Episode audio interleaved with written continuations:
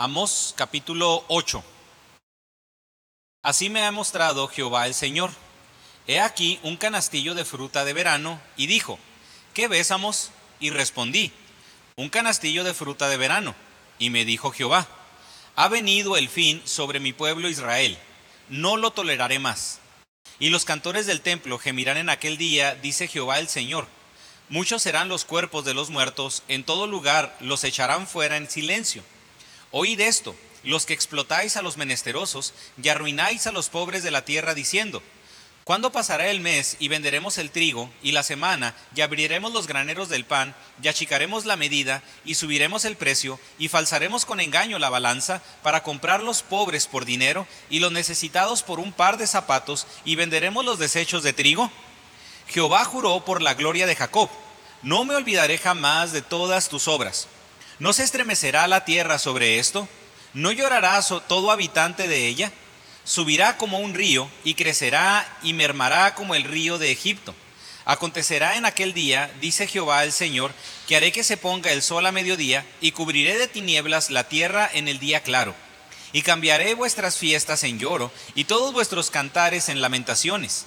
Y haré poner silicio sobre todo lomo y que se rape toda cabeza y la volveré como el llanto de un, de, unigénito y su postimería como día amargo. He aquí vienen días, dice el, Jehová el Señor, en los cuales enviaré hambre a la tierra, no hambre de pan ni de sed de agua, sino de oír la palabra de Jehová. E irán errantes de mar en mar, desde el norte hasta el oriente, discurrirán buscando palabra de Jehová y no la hallarán. En aquel tiempo las doncellas hermosas y los jóvenes desmayarán de sed los que juran por el pecado de Samaria y dicen, por tu Dios, oh Dan, y por el camino de Berseba, caerán y nunca más se levantarán. Esta porción está, esta porción está interesante. Está, no quiero decirlo en sí fuerte, pero sí tiene un contenido que vale la pena estudiarlo como lo hemos hecho de una manera así metódica, desmembranando algunos de los componentes que la misma palabra nos está diciendo. Aquí nos estamos dando cuenta que Dios continúa por medio de las visiones dadas a Amós. La semana pasada estudiamos tres visiones.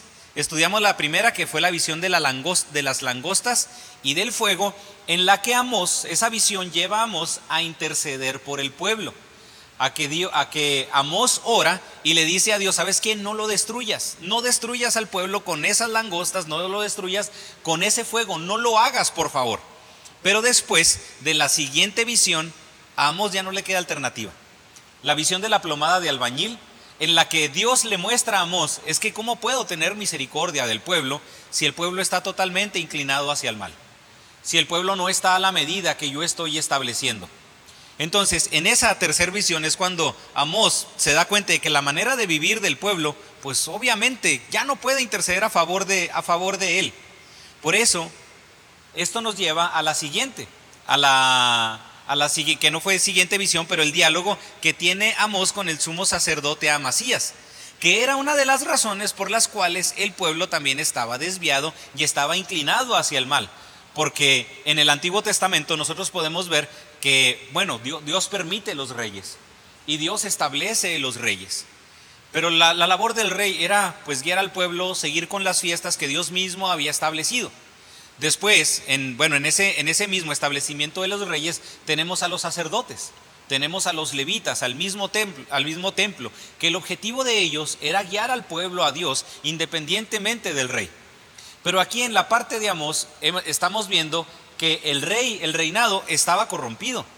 Estamos viendo con el sumo sacerdote Amasías, que también los sacerdotes estaban corrompidos. Y es cuando Dios mandaba a los profetas. Si el rey no estaba acorde a los planes de Dios, si eh, tenía que estar el sacerdote para exhortarlo. Así como Natán exhorta, exhorta a David. Era la tarea del sumo sacerdote, independientemente de quién era el rey. El sacerdote tenía que exhortar al rey y tenía que exhortar a todo el pueblo, porque el rey también era pueblo. Pero cuando el sumo sacerdote no estaba cumpliendo con su labor, es donde nosotros podemos ver este común denominador de los profetas. ¿Y qué, le, ¿Y qué vemos? Pues si, si el sacerdote estaba, estaba diciéndole a Amós, sabes que no te necesitamos, vaya y gánese su sustento, mi hijo, vaya y predique allá en otro lugar, allá, allá en su, allá en Tecoa, allá donde usted está, de allá donde usted es, predique las cosas que usted quiera.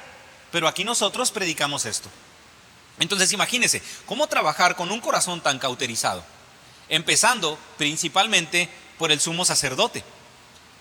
Y esa es la, y esa es la razón por la cual ya vemos esta última, bueno, esta cuarta visión, esta cuarta visión con el pueblo. Porque a pesar de la intervención de Amós, a pesar de la intercesión de Amós, el, el pueblo se encontraba desviado de la voluntad de Dios. Y en esta visión nos muestra ya la condición del pueblo. No solamente de que estaba desviado como la plomada, como la, como la plomada, sino ya mucho más allá, como nosotros lo podemos ver con la canasta o con la cesta de frutas. Y le pido por favor que me acompañe en los primeros tres versículos. Como título de la predicación es La cuarta visión del juicio. La cuarta visión del juicio que nosotros estamos viendo aquí.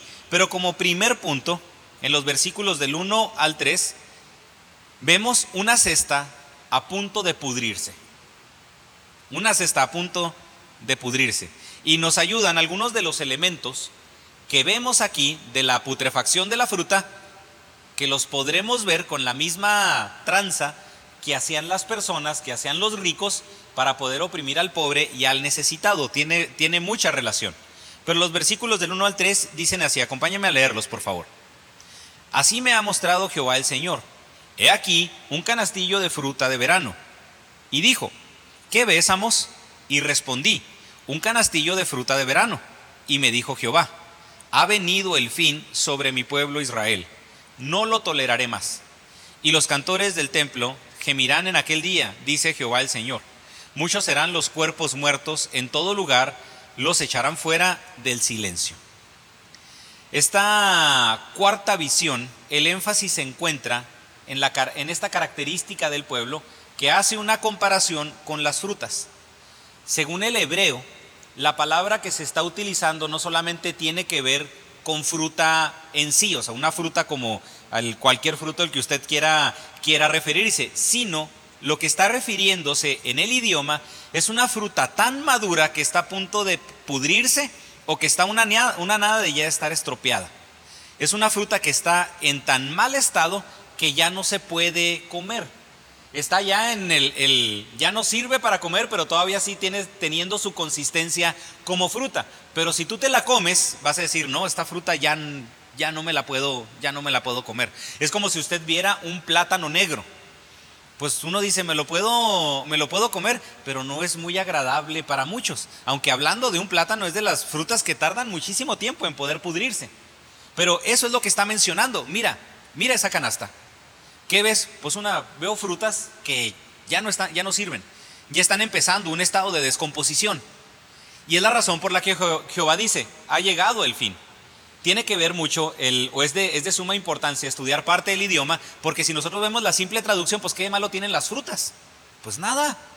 Pero hablando de a lo que se refiere realmente la palabra fruta aquí, es una fruta estropeada que ya no tiene la capacidad de poder nutrir a la persona y que la persona incluso la puede desechar porque ya no tiene sabor. A eso se refiere.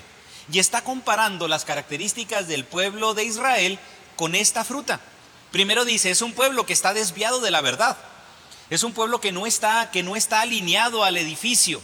Es un pueblo que no está alineado a Dios, pero por eso mismo es un pueblo que ya no sirve para alimentarse. Es, bien feo esto. E, es, fuerte. Vamos a llevarlo a una, a una cuestión más vivencial. No sé si usted conozca personas en las cuales usted puede decir, híjole, es que estos no dicen nada bueno. No tengo por qué escuchar a estas personas, no tengo por qué escuchar estas canciones porque no tiene nada de beneficio para mí. No tiene nada de productivo. Algo así como el reggaetón o el peso pluma y ese tipo de, y ese tipo de cosas. Dicen, pues, ¿para qué me sirve? ¿De qué me sirve? Estamos llegando, y el pueblo estaba llegando a ese punto, de que a pesar de ser el pueblo de Dios, era un pueblo que estaba por ser desechado precisamente por eso. Había perdido, había perdido la importancia y la relevancia de la palabra de Dios Y eso lo había llevado a ya no alimentar a los otros pueblos cuando el pueblo de Israel fue formado con el propósito de extender a Dios como el Dios de todas las naciones. Ya no eres, ya no lo puedes, ya no lo puedes hacer. ¿Por qué? ¿No tienes palabra? No, pues es que te estás pudriendo. Ya no sirves, ya no puedes alimentar. Y es la razón por la que la respuesta de Dios es, ha venido el fin. Ha venido el fin. Es la, es la etapa en la que Dios está diciendo, está comenzando la conclusión. Usted lee un ensayo, usted puede leer un ensayo y puede ver el desarrollo del ensayo, puede ver una tesis y puede ver las diferentes, las diferentes partes que la componen. Y cuando usted llega a la conclusión, cuando usted llega a la conclusión de cualquier ensayo, de cualquier estudio, usted sabe que no ha terminado el estudio. Todavía le falta leer la conclusión, no ha terminado, pero cuando usted empieza a leer la conclusión dice, ya mero termino, ya estoy en la etapa final. Cuando, cuando Dios dice, perdón, cuando Dios dice aquí, ha llegado el fin, ha venido el fin, es lo que está diciendo. Ya estamos a una nada de que todo concluya. Nos encontramos en el último paso. La palabra fin, que también es importante el uso del idioma, aquí era utilizada por los médicos para decir que la muerte del paciente ya se aproximaba rápidamente. Y es la razón por la que continúa con la frase ha venido el fin sobre mi pueblo Israel. Y ahora sí, Dios, tajante, no lo toleraré más. Ya no puedo tolerar. Ya no puedo tolerar que esté desviado. Ya no puedo tolerar, ya, ya no puede estar en una peor condición. Ya lo que sigue es ser desechado. ¿Qué sigue de una, sigue de una canasta de frutas que están podridas? ¿Qué sigue? El bote de basura. Entonces ya está por desecharlo. Es como cuando usted compra la lechuga, va al súper la lechuga y luego la ve y luego la lechuga. Ah, mira qué padre lechuga. Está muy buena y está muy bonita. No sé si esperar a que se haga mala en el refri o tirarla de una vez así buena a la basura. Ya no servía. Así pasa, ¿verdad? Casos de la vida, casos de la vida real. Pero ya, no se podía comer. Se ve buena, pero ya el paso que sigue es ser desechada. Por eso Dios también dice, ha venido el fin y ya no puedo tolerar más esto. Posiblemente relacionando la característica de la fruta, del estado de la fruta, con el mismo estado del pueblo de Israel. Así como la, fruta está una nada de ser desechada, el pueblo también ya no tiene ni oportunidad de fructificar, ni oportunidad de nutrir, ya para lo único que sirve es para ser desechado. Ya ni para mermelada, ya no sirve para nada. No puede alimentar, y lo único que va a producir, si alguien se alimenta de él, es mal sabor y rechazo. Esta será una situación tan severa que el mismo Amós la relaciona con la tarea de los cantores del templo. Es la razón por la cual en el versículo 3 nos habla de esta catástrofe. Dice, y los cantores, cantores del templo gemirán en aquel día, dice Jehová el Señor. Muchos serán los cuerpos muertos, en todo lugar los echarán fuera del silencio. está hablando que los cantores no van a cantar. Va a ser tanto el lamento que lo único que va a salir va a ser un gemido de dolor. No van a tener, no van a tener ya ni siquiera energías para poder cantar los cantos fúnebres. A llegar a, llegar a ese punto. Van a llegar agotados. Oye, aquí llegó otro muerto. Ay, caray, espérate, ¿cómo que llegó otro, cómo eh, llegó otro muerto? No, ya no tengo fuerzas para cantar. ¿Y cómo le hacemos? Pues ya échalo allá afuera ya échalo allá afuera, nosotros ya no tenemos energías para poder hacerlo, por eso menciona eso. Muchos son los, serán los cuerpos muertos, en todo lugar los echarán fuera en silencio. Amós, por medio de la respuesta de Dios a la visión de los frutos, sabía que el fin de la nación era inminente. La semana pasada me introducía diciendo que no era un mensaje sencillo de hacer, que no era un mensaje fácil en el que Amós hubiera querido, ah, ¿qué es, lo que, qué es lo que quieres que le diga al pueblo? Que lo voy a destruir. Ah, oye, señor, este, ¿no te sabes la teoría del sándwich para las malas noticias? Eh, ¿Cuál Amos? Primero da una noticia más o menos y luego después das la noticia fuerte que no quieres dar y luego después dices otra más o menos. Es como cuando le quieres decir algo, una crítica a una persona, pues primero le dices algo bueno de ella y luego le mencionas el pero y luego terminas diciéndole algo bueno de ella y algo que también reconoces para que no siente el trancazo tan fuerte. Y Dios diciéndole a Amos, dime qué hay de bueno en el pueblo. Dime cómo le puedo hacer. Dime ahorita qué tiene de bueno el pueblo. ¿Está alejado de mí totalmente y se está pudriendo? Ese es el mensaje, amos, que tienes que dar. No hay teoría del sándwich, no hay esa, ese manejo de la información por medio de la inteligencia emocional, de buena noticia, mala noticia, buena noticia, porque ahorita en la condición del pueblo, amos, únicamente hay malas noticias. Y eso es lo que tienes que decir. Porque ya han sido muchas oportunidades, porque ya se ha hablado con el pueblo, porque ya ha sido, tú no has sido el primer profeta. Ya han venido varios y el pueblo sigue negligente. Sí, Señor, pero hemos sido pocos los profetas. Sí, pero también ha habido jueces. También ha habido sacerdotes. También ha hablado con el pueblo por medio del desierto. También hablé y el pueblo vio quién soy cuando estaba en Egipto. Amos. Ya no hay oportunidad. Ya no hay de otra. Imagínese, imagínese la respuesta de Dios. Imagínese, muchas veces usted sabe y conoce mi oración que es, gracias Padre porque tú no quitas el dedo del renglón conmigo. Pero qué terrible sería llegar en el que Dios dijera, es que Alfonso, es que ya no tienes remedio. Ya no lo tienes. ¿Y qué va a pasar con mi vida? Vas a servir de ejemplo para los demás. Pero ¿cómo de ejemplo? Así como el meme del gatito, ¿verdad? Me dijiste que servías en la iglesia. Sí, pero de mal testimonio. Ya no, ya no hay más, amos. Ya no hay más, Alfonso sabía, Amós sabía que este era un fin inminente, pero también sabía que los planes de Dios nunca llegan a su fin sin haber dado esperanza al hombre. Y eso es lo maravilloso de todo esto. Oiga, pues ¿cómo lo maravilloso si se los está echando? No, no hubo, no, no podemos decir que no hubo advertencia. No podemos decir que no se predicó de esperanza. No podemos decir que Dios no tuvo la misericordia necesaria para con el pueblo. Pero entonces, ¿por qué no la sigue, ¿por qué no la sigue teniendo? Porque el pueblo está supeditado a tiempo. Porque al pueblo ya no le queda tiempo. Porque a la gente ya no le queda tiempo. Aunque siguiera yo con el pueblo, aunque siguiera yo manifestando la, misericordia al pueblo, hay gente que de todas maneras se va a morir. A la gente sí se le va a acabar el tiempo. Por eso es necesario entender el mensaje, proclamar el mensaje, para que sepan cuál es la finalidad de cada creyente o en su defecto de la gente que no cree. Pero fíjese, no sé si usted lo ha analizado aquí. Así, porque cuando nosotros pensamos en el plan de Dios o en esta parte del plan de Dios, pensamos, en nuestra, pensamos en nuestra limitación. Es que el plan de Dios aquí era que el pueblo entendiera en ese momento. Pues sí, por supuesto que sí. Pero el plan de Dios no se limita aquí a la tierra. Porque el plan de Dios tiene que ver con la eternidad. ¿Qué era lo que quería Dios del pueblo? ¿Que el pueblo entendiera aquí en vida? Por supuesto que sí. ¿Por qué? Porque el plan sigue en la eternidad. Dios no estaba mirando únicamente las acciones del pueblo aquí en vida.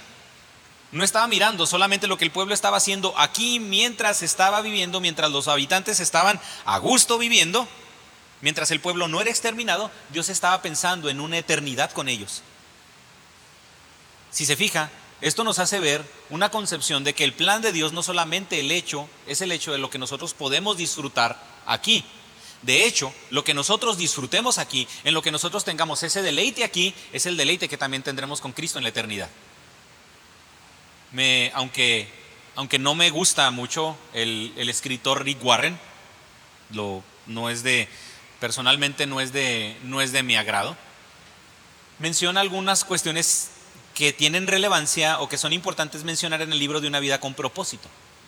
Porque cuando habla del ministerio de la comunión, cuando habla del ministerio del servicio, el ministerio de la adoración, el ministerio de la enseñanza y de la proclamación, que son ministerios que nosotros conocemos en las iglesias, dice Rick Warren, allá en el cielo no va a ser necesaria la proclamación.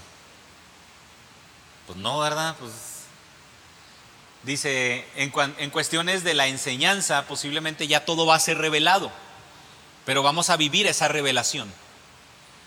Pero vamos a convivir, vamos a servir, vamos a alabar. Ese plan que comienza aquí tiene repercusiones eternas. Ese plan de alabanza aquí tiene cuestiones, lo tenemos que ver con cuestiones de alabanzas eternas. ¿Qué vamos a hacer en el cielo? Alabar eternamente. Ah, ¿qué vamos a, hacer en el cielo? Convivir eternamente.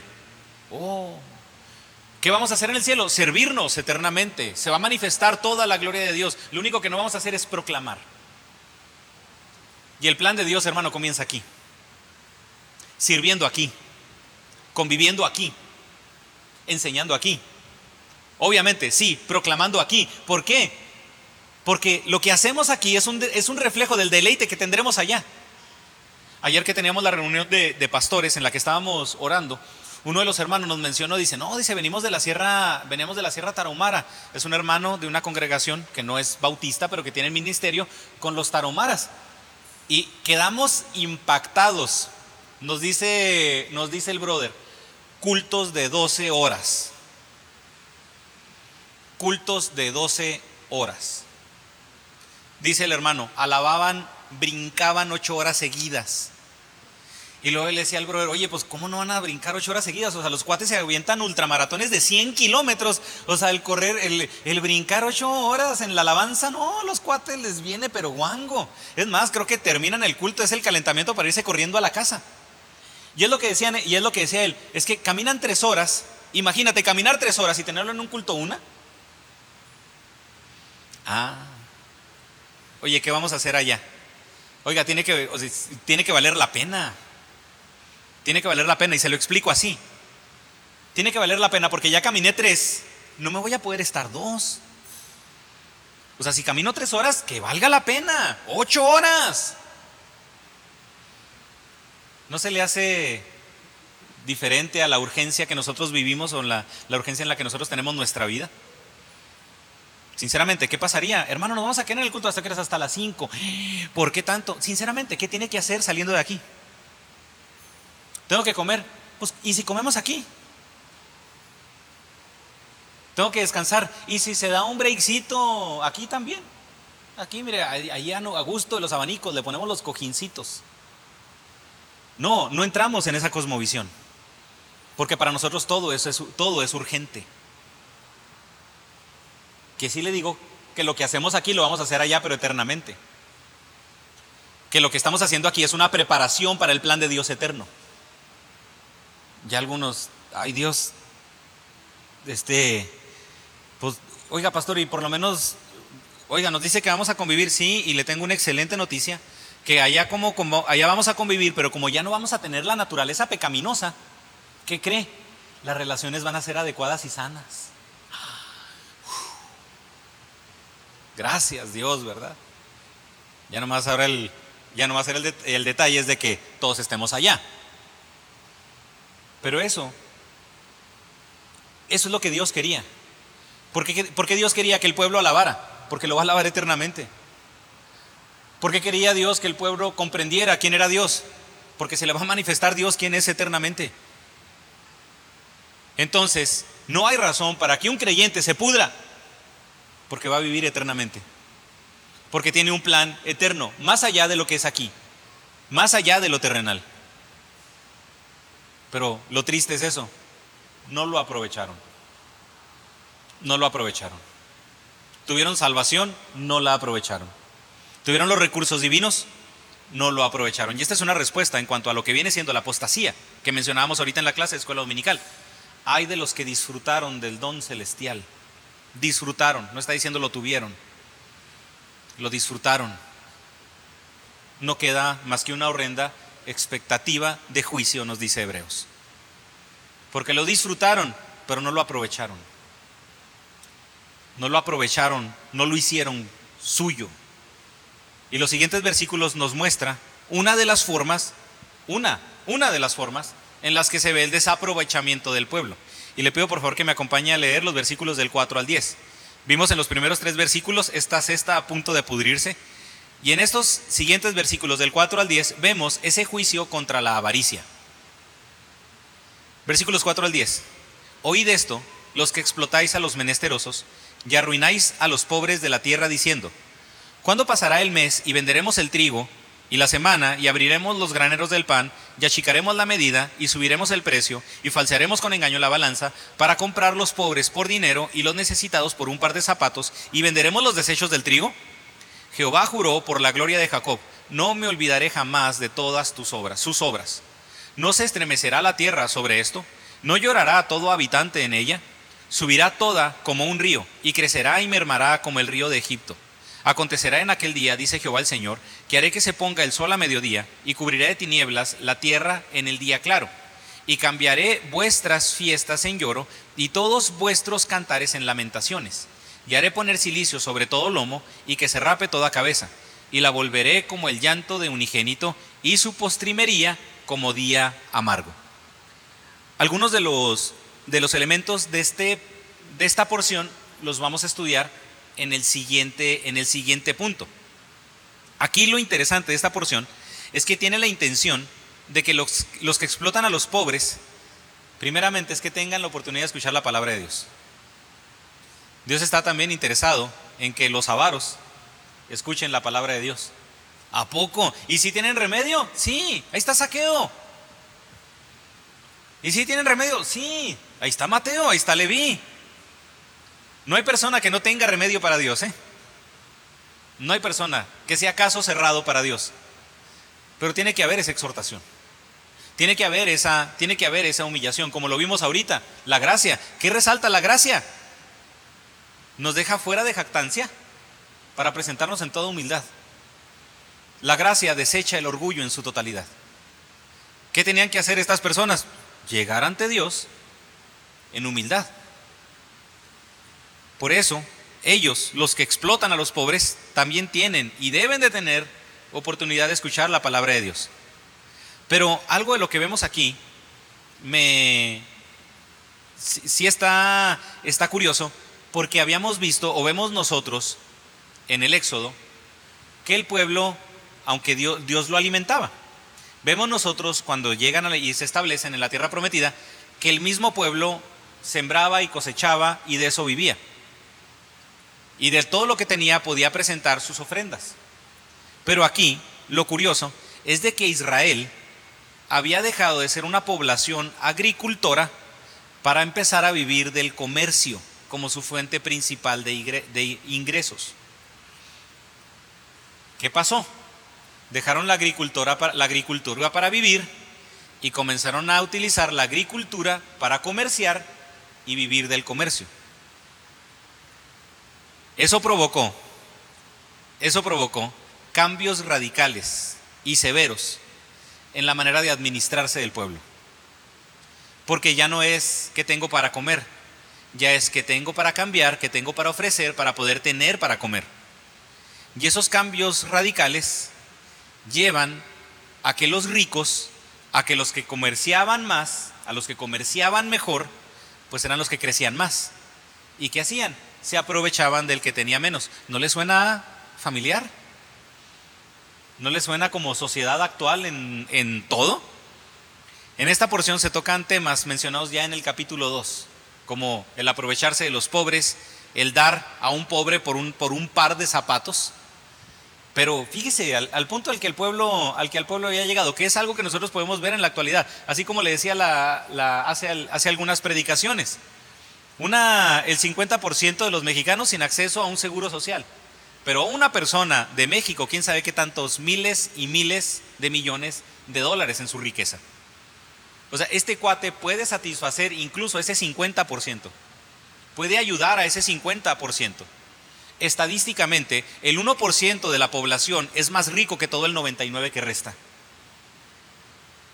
Fíjese, en serio, el 1% de la población tiene más dinero y tiene más riquezas que todo el otro 99 junto. Eso es exagerado. ¿De qué nos habla? De esto, de la injusticia social, del aprovecharse de los demás. El comercio no es malo. El comercio no es malo en sí. No es malo comerciar. No es malo que una persona tenga eh, un, algo de compraventa para, para subsistir de eso. Así como las, como las nenis del Facebook, de que venden todo, pues bueno, es su forma de ganarse la vida. Está bien, no es malo el comercio. ¿Qué es lo malo? Explotar cuando se tenga oportunidad. Aprovecharse de que yo tengo y de que tú necesitas para poder hacerte fraude. Y cuanto lo siento, tú lo necesitas. Tú lo necesitas. Los versículos del 4 al 6, primero lo, que, lo primero que hacemos es atacar el fraude, porque por medio del fraude, no por medio del comercio, obtenían la mayor parte de sus ganancias. Y lo que nos está diciendo Amos es de que utilizaban medidas menores que las del tamaño oficial. Utilizaban balanzas falsas, así como puede suceder en algunas gasolineras. Litros de 900, ¿verdad? O kilos también de 800 gramos. Oye, pero este no es el kilo, es lo que hay. Hace tiempo nos tocó ir a, a tocar a la ciudad de Ojinaga, unos amigos de a mí, y fue cuando era cuando la carretera, bueno, la más nueva, porque no puedo decir la carretera nueva, cuando la carretera más nueva, Ojinaga, tenía poco que se había, que se había abierto, la carretera que no es por Coyame, sino la que va por Falomir, en la que ya tiene, la que ya tiene caseta de cobro. Nos habíamos ido de, urgencia, oye, este, nos están prestando algunas cosas, pero tienen que, tenemos que traerlas ya, hay que llevarlas al lugar donde va a ser. Entonces organizamos antes del Congreso una salida de un día, un día antes, para ir y llevar las cosas, pero como también teníamos que llevar los chicos en las camionetas, nos teníamos que devolver ese día, ese mismo día. Pues bueno, vámonos, temprano, vámonos a las 7.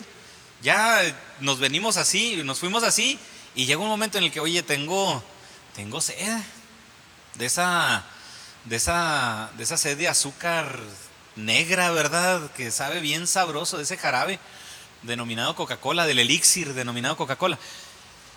Y llegamos y pasamos por una tienda. Mira, ahí mero.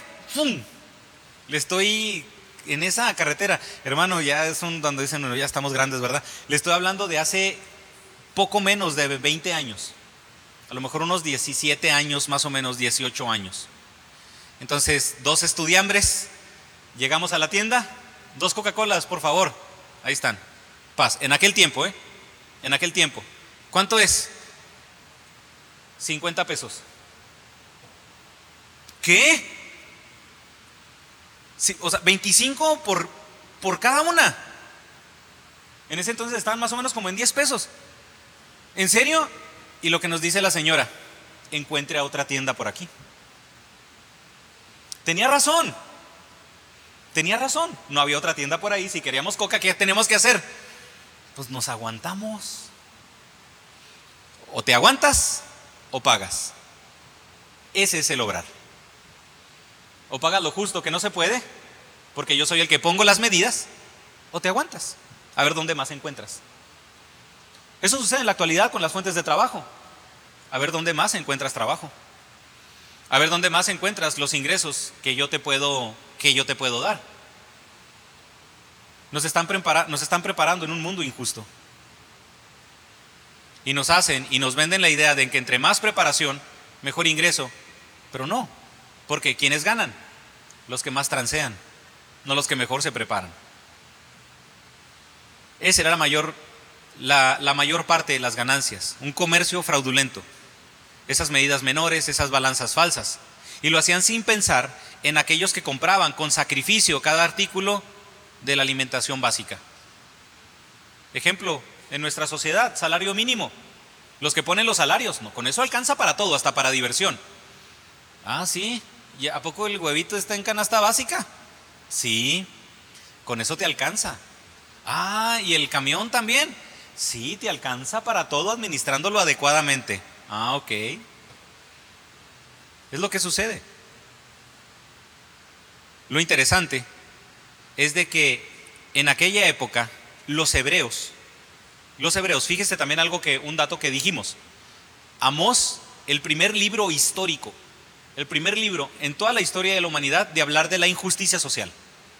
El primer libro en toda la historia de la humanidad. Pero en aquellos tiempos, los hebreos eran los únicos eran los únicos que prohibían medidas fraudulentas para el comercio. Oiga, Dios no, Dios no se equivoca, ¿eh? Esto lo podemos ver nosotros en Levítico capítulo 19. El interés de Dios era que entre su pueblo, recuerden, no hubiera gente pobre, sino que todos tuvieran las mismas oportunidades. Un pueblo consagrado a Dios no debería de haber hecho eso. Un pueblo que conocía la ley de Dios no debería de haber hecho semejantes injusticias a su prójimo porque el prójimo es a imagen de Dios, porque yo soy a imagen de Dios. Estos versículos nos dan a entender que había un plan para acabar con los grupos pequeños de agricultores y obreros, que lo que hacían ellos era endeudarlos hasta que posiblemente no les quedara más que otra, más que pagar con sus tierras. Oye, es que mi tierra ya no produce y me estás cobrando muchos intereses, ya no tengo con qué pagarte. Sí, ahí está tu tierra, tienes propiedades, sí, entonces págame con tu tierra. Oye, pero con la tierra no te alcanza, porque ya vino la persona que, está, que le está evaluando y no te alcanza. ¿Tienes una casa? Sí, ok. Con tu tierra y con tu casa quedamos tablas. Y es donde viene también la práctica de dar los zapatos para venderse como esclavos. ¿Con qué te pago? Con los págame con tus zapatos. Simbolismo, ¿era porque los zapatos eran unos Michael Jordan con los que ganó el campeonato? No era porque el entregar los zapatos era el símbolo de me estoy entregando a ti, porque ya no tengo más. ¿Necesitaban los zapatos estas personas? ¿Necesitaban la ropa de ellos? Porque recuerde que en ese momento las personas no, más tenían su cambio, con ese dormían. Ah, me quitó la eh, me voy a poner la pijama y se quitaban el cinto.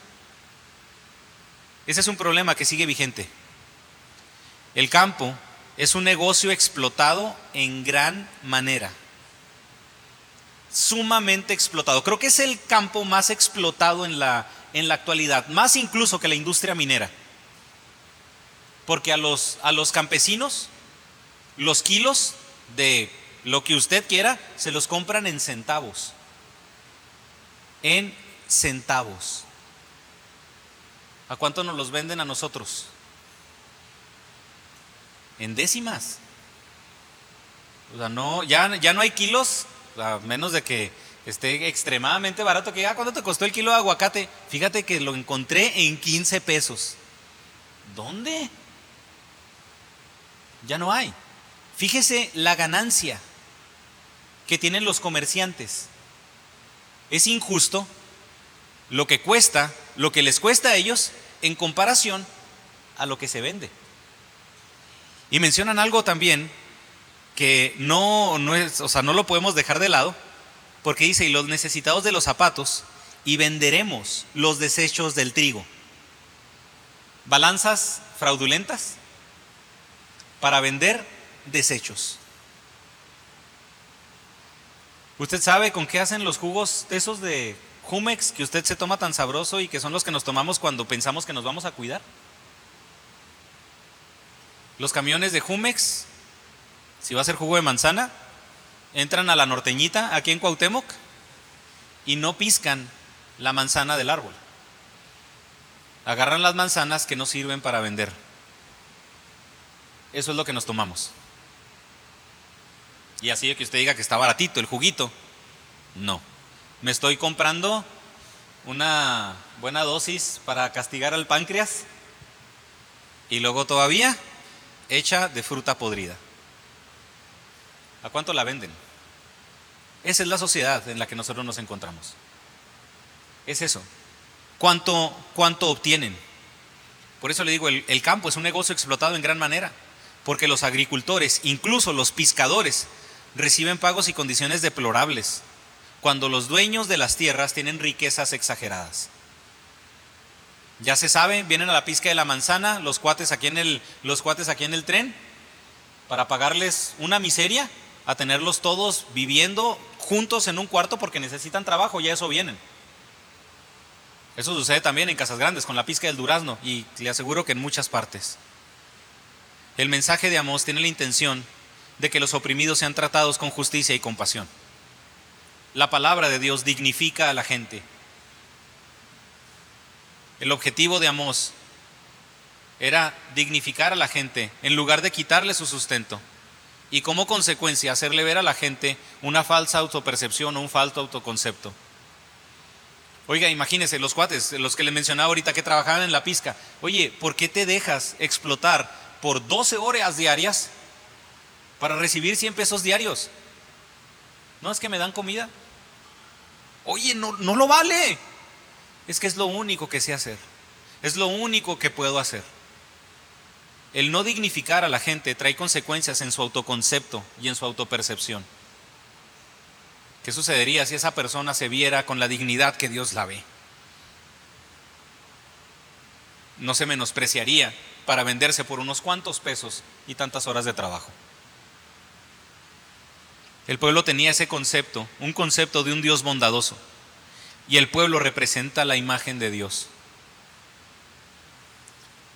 Si nosotros decimos que Dios dignifica a la gente, si nosotros decimos que Dios tiene su interés en la gente, ¿cómo debemos de tratar a la gente? Conforme a la imagen de Dios. Eso dejó de hacer el pueblo. Recordemos que ellos habían alcanzado un nivel de prosperidad como en la época de Salomón y Dios, les había permitido prosperar. ¿Y para qué lo utilizaron? Para seguir haciendo fraude en vez de ser utilizado para bendecir. Versículos 11 y 14, que esto es lo más terrible. Esto es lo más terrible. Como título de este último punto es hambre de la palabra de Dios.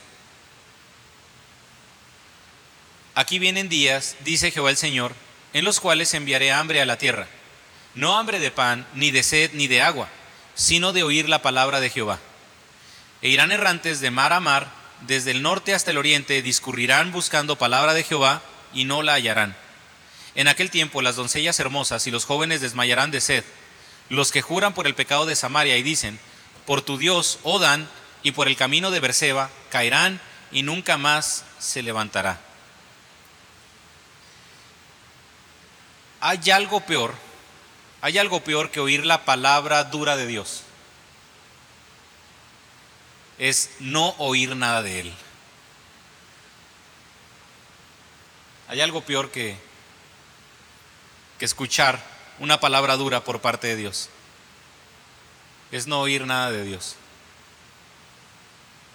No sé si a usted le ha tocado en ciertas relaciones interpersonales. Muchas de las cosas que más duelen es el silencio. El silencio de alguien que aprecias. El silencio de alguien que amas duele la misericordia y la gracia de Dios se expresan por medio de la exposición de su palabra. ¿Cómo saber que Dios ha estado siendo misericordioso con nosotros? Porque nos permite escuchar su palabra. Porque permite que la palabra, que su palabra sea escuchada. Y Amós afirma que habrá tanta escasez de la palabra de Dios que ni sabrán de qué tienen hambre. Que ni sabrán qué es lo que van a saciarse. Y eso es lo que sucede ahora. Muchos, es que a lo, mejor no vemos tanta hambre. No, sí hay hambre, la palabra de Dios. Pero la condición de muchas personas hoy en día es satisfacer su hambre y sed con placeres, con materialismo, con poder, con dominio, con egoísmo, con superficialidad religiosa. ¿Y por, qué no, ¿Y por qué no se alimentan de la palabra? Porque ya están supuestamente saciados con otras cosas. ¿Qué sucede cuando no hay ya ese placer? Cuando ya no hay esa superficialidad religiosa a buscar a Dios. ¿A poco no Dios a veces se vale mejor de eso, de quitar algo, para que realmente lo busquemos? Porque mientras estamos saciados, no buscamos.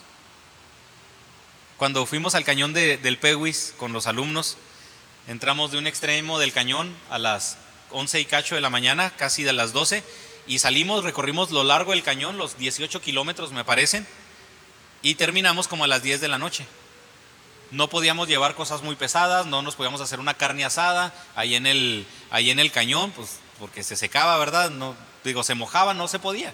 Entonces nada más cargábamos mochilas con atunes, con bolsitas de atún para tener la suficiente, la suficiente proteína y suero. Era lo único que traíamos en la mochila. Llegamos hambriadísimos cuando terminó el, cuando terminó el viaje. Los comentarios de los alumnos. Nunca he probado unos frijoles más deliciosos en toda mi vida. Era noche, no se veía nada. Nunca he probado unos, frijoles más deliciosos en toda mi vida. Qué buenísimo está el chile colorado. Qué, qué rica carne. Todos andaban fascinados. Todos andaban fascinados. Al siguiente día que amanece, frijoles de lata y la carne era de ese gluten en paquete. Pero sabía gloria. ¿Qué, traían? Hambre.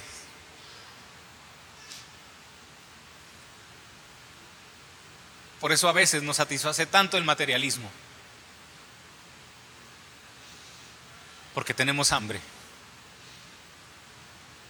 Ya ya andamos haciendo nuestra vida con esa analogía con frijoles de lata. Andamos haciendo nuestra vida con gluten barato. Con algo que lo único que hace no es nutrir, pero sí nos quita el hambre. Y por eso hay muchas iglesias con gente sin hambre de Dios, pero desnutrida totalmente. Por eso hay gente fuera, sin hambre de Dios, desnutrida totalmente. Y, a veces no estamos preparados. Hace tiempo en la Convención Nacional se hizo un ministerio de un comedor de amor. Aquí es algo muy similar a, lo que hacían nuestros hermanos Báez cuando se encontraban en la, en la iglesia Siloé.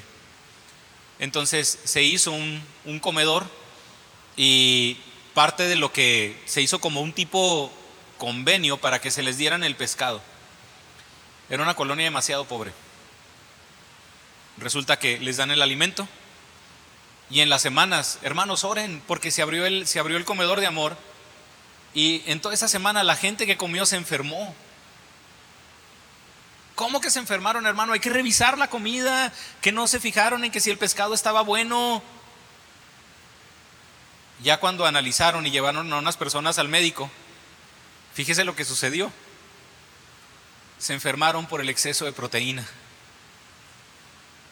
Era tanta proteína que su cuerpo no la pudo asimilar porque no estaban acostumbrados a comer algo así. Cuando los hermanos empezaron el comedor de amor en Siloé, ¿verdad, hermana? Les empezaron a dar carne, no se las comían porque no sabían cómo comérsela.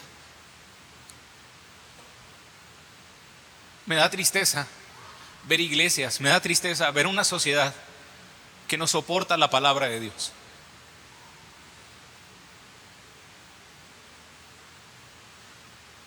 Pregunta, ¿no habremos madurado? ¿No, ¿No queremos alimentarnos de ella diariamente? En nuestro país el porcentaje del cristianismo sigue bajando, aunado a la apatía en muchas congregaciones, apatía no por la cuestión del ambiente, sino por el mensaje de Dios. Esto no es una indicación para dejar de predicar el mensaje. Al contrario, hermano, es cuando más lo debemos hacer. ¿Cuál, ¿Cuál es la lógica? Ok, hay niños desnutridos que no pueden comer pescado. Pues es que tenemos que seguirles dando buena comida para que en su momento puedan asimilarla. Hay que empezar obviamente poco a poco, por eso mismo, por eso el mismo Pablo habla en primera a los Corintios, les di a beber leche y no vianda. Poco a poco, poco a poco. Pero el colmo es nada ahorita es el momento en el que más lo debemos de hacer. Ahorita es el momento en el que deberíamos dedicar nuestras vidas al Evangelio. Todo creyente debería ser un revolucionario por medio de la palabra. Una persona que vive en una cultura por encima de cualquiera que manifieste la justicia de Dios. Un cristiano es alguien que puede vengarse, sí, pero decide no hacerlo por amor a Dios. Es como cuando un niño estudia karate. Lo meten los papás al karate para que se defienda. Porque todo mundo en la escuela lo agarra de saco de box. Entonces ya el chavito empieza a avanzar en karate, empieza a avanzar en karate, en karate, en karate, y le dicen sus compañeros, a ver, un tiro, para ver si es cierto que sabes karate. ¿Y qué hace el niño? Es que en el karate me enseñaron a no pelear. No es que no le enseñen a no pelear, le enseñan a, le enseñan a vivir por encima de las normas sociales. La norma social te dice, si te pegan, pegas. Si sabes, manifiéstalo, presume.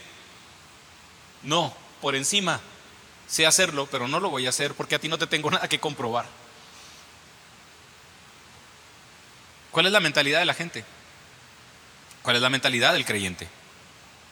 Cada cultura tiene la finalidad de que sus integrantes vivan en armonía y un deleite individual y social. Todas las culturas tienen ese objetivo pero el, cristianismo es lo único que la ofrece.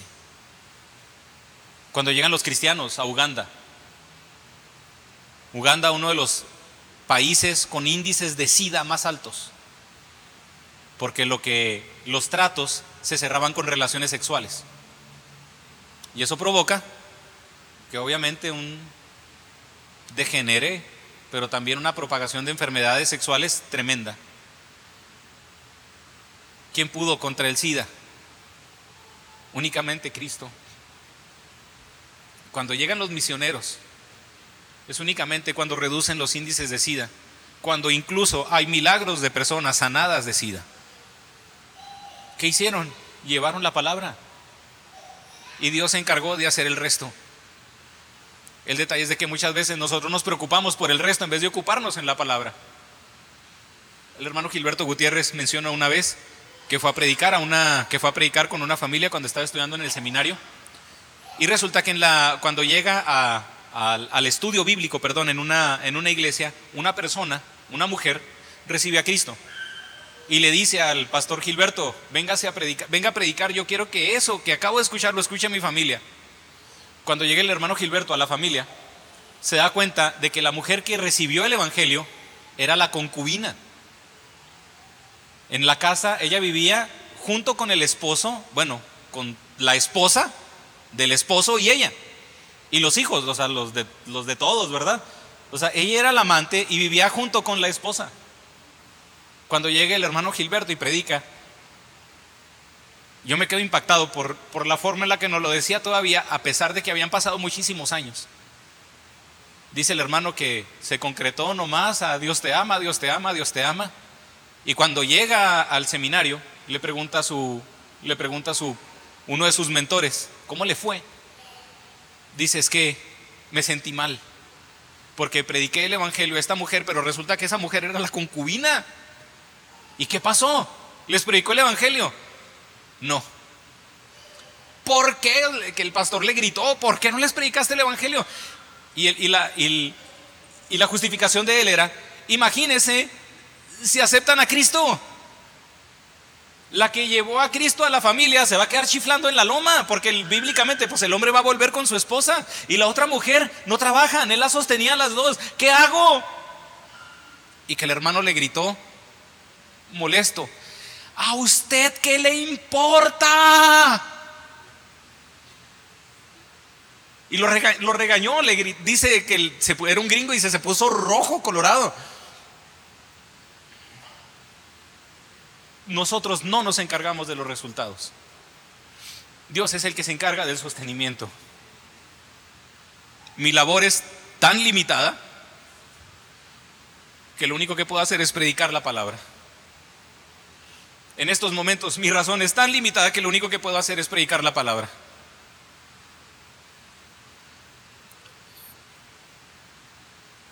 Dios quiere manifestar su paz y promover un bienestar pleno a toda la gente. Incluso en cuanto a instituciones religiosas.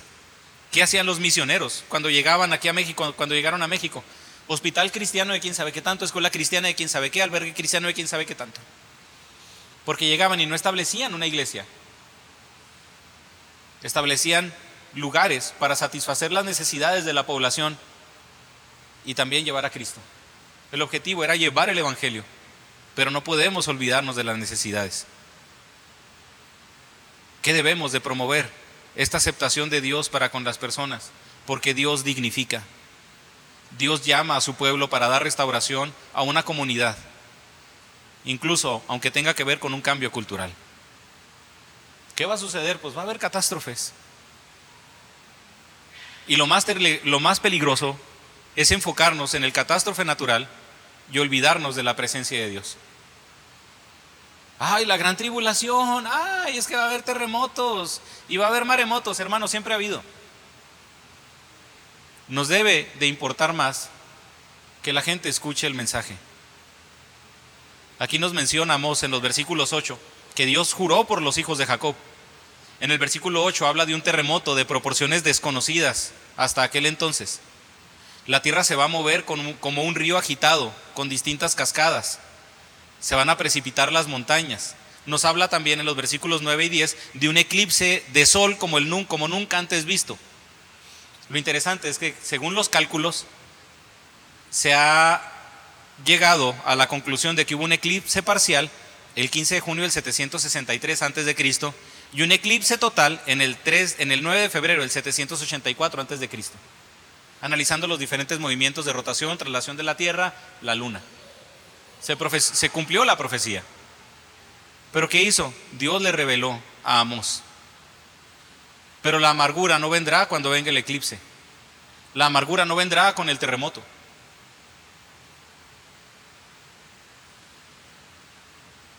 La amargura vendrá cuando Dios no hable y su palabra no nos pueda saciar. Esa será la amargura del pueblo. No porque Dios deje de protegerlo, sino porque el pueblo estará buscando a Dios y Dios ya no le hablará al pueblo. Valoremos, hermano, la palabra. Valoremos que usted incluso en su dispositivo electrónico puede encontrar hasta 50 versiones de la palabra de Dios en un solo idioma. Que incluso el plan, que incluso ciertas aplicaciones le ponen a ustedes planes. Usted ya no tendría ni siquiera que preparar su devocional. Ya tiene para leerlo. Que es mejor que usted se lo prepare, usted se prepara mejor su comida, ¿verdad? No anda comprando todos los días. Hace los planes para usted comprarla y usted hacerla. Así hágale porque Dios está hablando. Es claro que los desastres naturales pueden ser señales, pero siempre debemos de tener en mente que Dios tiene el control, que Dios tiene todo bajo control. Y aunque esas catástrofes no son enviadas directamente por Él, Juan 16:33 nos dice, en el mundo tendréis aflicción, pero confiad, yo he vencido al mundo. Estos últimos versículos nos dicen que el hambre más grave no se satisface con carne y con pan. El pueblo ha tenido días de abundancia como en el tiempo de Salomón. Y no había lujos que ellos no pudieran obtener. Pero aún así, a pesar de todos los lujos, su corazón no estaba satisfecho, porque desecharon la palabra de Dios. Sus profetas, sus sacerdotes falsos, decían siempre lo que al pueblo le agradaba. Pero la gente se dio cuenta de que eso no era palabra de Dios. Ahorita yo veo que es una bendición de Dios ver cómo hermanos se han estado saliendo de diferentes contextos religiosos donde la palabra no se predica. No le puedo adjudicar eso más que a Dios. Dios hablándole y Dios haciéndole ver a la gente en ese lugar no te puedes alimentar. En ese lugar no se predica mi palabra. Y gente saliéndose. Al fin va a llegar el momento en el que ni profetas, ni falsos profetas, ni nada ¿Y eso qué va a provocar? Que no van a saber qué dirección tomar. Porque la palabra de Dios no va a estar para orientarlos. El pueblo de Israel, a diferencia de todos los demás, tenía su fundamento en la palabra de Dios. El pueblo de Israel, su fundamento era la palabra. Dios les había ordenado por medio de la ley lo que debían de comer, cómo debían de vestirse, qué animales domesticar cómo vivir, cómo tratar a los ancianos, a los enfermos, a los extranjeros, cómo tratar a la misma tierra. Todo. Pero ahora, ¿qué sucedió? Dios retira su consejo, Dios retira su enseñanza, Dios retira su palabra, dejándolos a su suerte.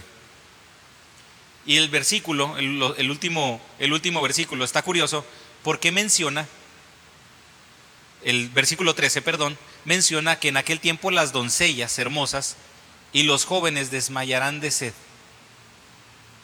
Y esto me, para mí sí me, causa, me causó conflicto en su momento, porque es interesante notar que los jóvenes son los que se sienten abandonados. Tienen una vida por delante y no saben qué hacer. Porque el pueblo dejó de depender de la palabra de Dios y la juventud lo estuvo experimentando. Los padres, nos dice la misma palabra en Ezequiel, los padres fueron los que comieron las uvas agrias y a los hijos fueron los que les dio la dentera. No esperemos, hermano, a vivir una juventud, a vivir una niñez desorientada porque no tiene la palabra. Oh, oh, hermano, está pasando. Juventudes sin orientación, porque nosotros como adultos no le hemos dado esa seriedad. Habla de las peregrinaciones a Adán, a Samaria, a Berseba, que serán inútiles, porque se dan cuenta de que en esos lugares altos, donde permitían el sincretismo religioso, esos ídolos que quedaron no les iban a servir de nada. Imagínese ir con el santo, no el enmascarado de plata, el otro santo el que tiene en la pared. Dime algo, háblame. Porque esto es importante lo que le voy a decir. Nosotros pensamos que nos satisface el servicio a Dios. No, hermano.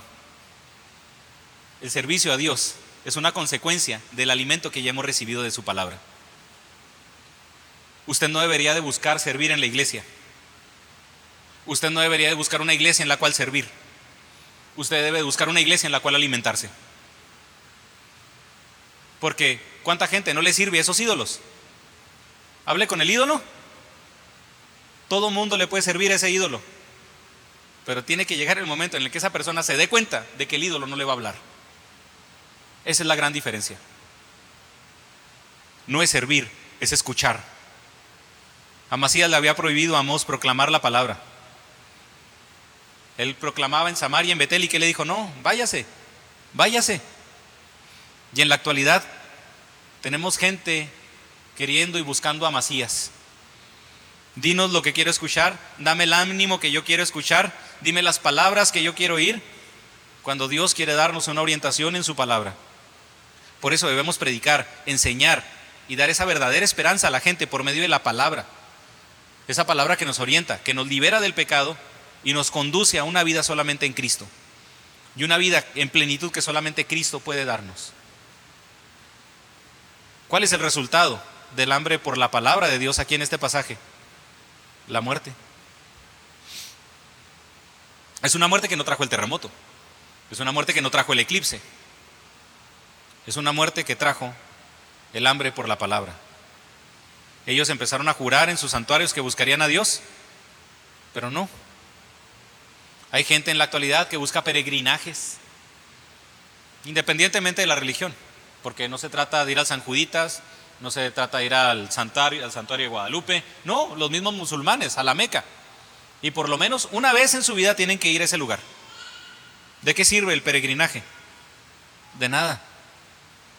Santuarios como esos van a ser destruidos, pero lo interesante es de que incluso ni destruidos necesitan ser, porque de todas maneras no sacian. No les servirá ningún beneficio, porque van a caer. Y termino con esto. Un llamado a disfrutar la palabra. Un llamado a disfrutar la oportunidad que usted tiene de estudiarla, de leerla, de meditarla, de aprenderla y de aplicarla. ¿Recuerda? Estudiarla, leerla, meditarla, aprenderla y aplicarla. Posiblemente usted no tiene sed o hambre del pan de vida, pero los que conocemos un poco de salud, es de que unos síntomas, uno de los síntomas de que una persona está enferma es la falta de apetito. Enfermo que come y lo demás, ¿verdad? El diablo que se lo crea. Porque la falta de apetito es un síntoma de enfermedad. ¿No estaremos enfermos espiritualmente? Porque no tenemos apetito.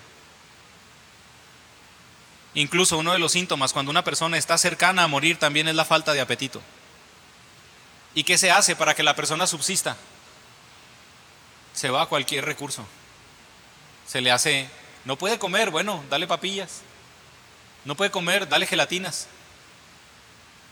Ponle la intravenosa, ponle los nutrientes por medio, por medio de, su sistema. Porque no se puede morir, si esa, esa persona se va a morir si no está alimentada. Y este es un reto fuerte.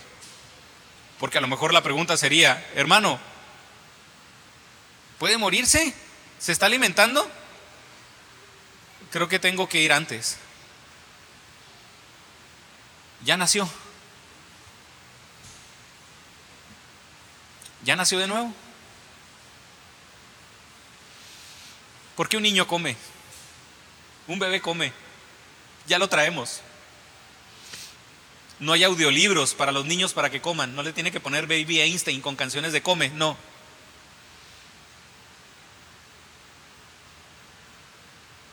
Posiblemente usted no tiene sed o hambre. O estamos enfermos espiritualmente. no hemos nacido de nuevo. ¿Qué hay que hacer? Es lo mismo para los dos. ¿Qué pasa cuando una persona no puede comer? ¿Qué pasa cuando una persona está enferma? Coma poquito. Aquí está el caldito. Coma caldo. Coma gelatina. Coma poquito. Pero coma. Porque no se puede quedar desnutrido. Porque no se puede quedar sin alimento. Porque, ¿qué sucede? ¿Qué va a suceder cuando llegue el momento en el que Dios ya no hable? ¿Qué va a suceder cuando llegue el momento en el que ya no haya comida? Nos vamos a morir, hermano. No necesitamos llegar a ese momento porque estamos desperdiciando el acceso a la palabra de Dios. ¿Qué se debe de hacer? Coma poquito. Y disciplínese en comer poquito. Restablezca el apetito. Porque hay personas, habemos pastores que a pesar de nuestros múltiples carencias y defectos y todo lo que usted quiera agregarle, hay un interés porque usted se sacie de la palabra de Dios. Hay un interés porque usted se alimente de la palabra de Dios. No puedo dejar que se muera. Ya si usted sale y la vomita, si usted sale y la desperdicia, ese es problema suyo. Porque este es mi compromiso delante de Dios. Se tiene muchas veces que alimentar a la persona por medio de cualquier recurso. Porque comiendo es como se vuelve a recuperar el vigor. ¿Qué necesitaba el pueblo? Comer. ¿Qué necesitamos nosotros? Comer. Y aprovechar el acceso que estamos teniendo ahorita a la voz de Dios. El acceso que estamos teniendo ahorita a un Dios que manifiesta su misericordia a su iglesia, a su pueblo, por medio de la palabra presente.